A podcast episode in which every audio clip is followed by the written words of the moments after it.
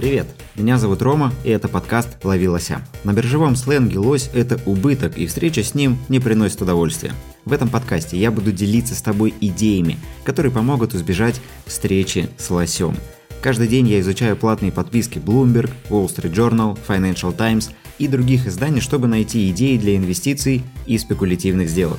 Новые выпуски будут выходить несколько раз в неделю, поэтому подписывайся на подкаст и зарабатывай на идеях, о которых не напишут в российской прессе.